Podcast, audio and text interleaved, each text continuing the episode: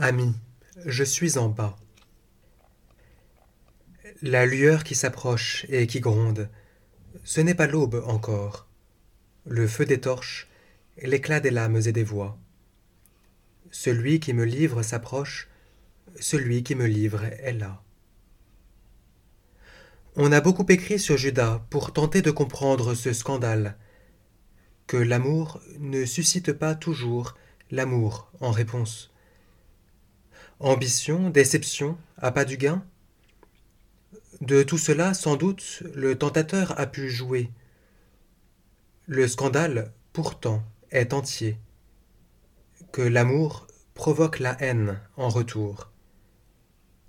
Ainsi, il y a dans l'homme, comme le dit le théologien Maurice Bellet, il y a dans l'homme cette zone d'en bas.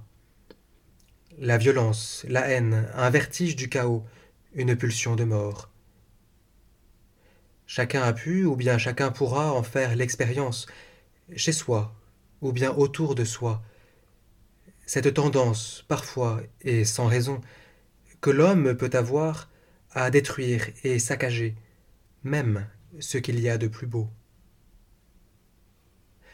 À qui en est là, Jésus ne se dérobe pas. Il tend la joue pour le baiser, plus brûlant qu'une gifle. Ce vers quoi tu me pousses, la mort à l'œuvre par toi, cela n'aura pas raison de moi. À qui en est là, Jésus ne se refuse pas. Mon ami, lui dit-il, mon ami, car c'est ainsi qu'il l'appelle. Mon ami, ce dans quoi tu t'enfonces, la mort à l'œuvre en toi, il est possible encore qu'elle ne te submerge pas. En ma personne, je vais tuer la haine. Je peux tuer ta haine, ne te dérobe pas. Du salut ou de la damnation de Judas, nous ne pouvons rien dire.